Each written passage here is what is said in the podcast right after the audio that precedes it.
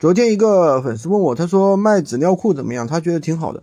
对，卖纸尿裤确实是一个不错的一个产品，但是呢，这个产品是属于低客单、低客单价，然后呢复高复购的一个产品。那这些产品要怎么卖呢？你真正能拿到一手货源，就是什么叫一真正的一手货源呢？其实就是那些尾货。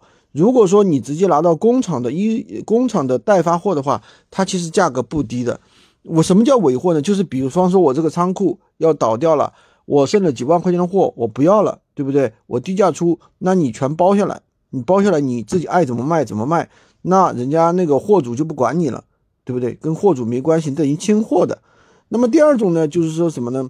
你卖出去一单之后，你要加客户微信，加了客户微信，可能比如说这个客户用完了啊，两个月、三个月用完了，他又会找你买，他又会有一个复购。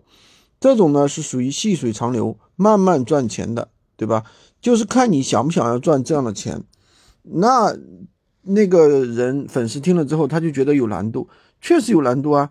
其实普通人你就找一个大的团队帮你代发就可以可以了，干嘛一定要去追求这个真正的一手货源呢？对不对？真正的一手货源，你要么自己囤货，要么自己跑到一个什么厂家附近去，对不对？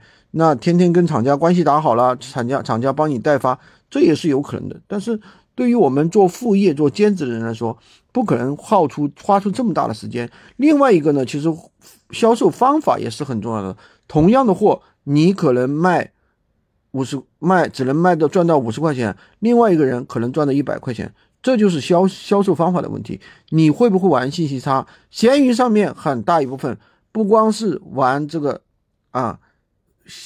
玩货源，另外一个是就是玩这个信息差。你如果说同样是卖一款东西，你老老实实的写的清清楚楚的，那客户可能给的价格就很低，因为没有信息差了。能听懂吗？喜欢军哥的可以关注我，订阅我的专辑，当然也可以加我的微，在我头像旁边获取闲鱼快速上手笔记。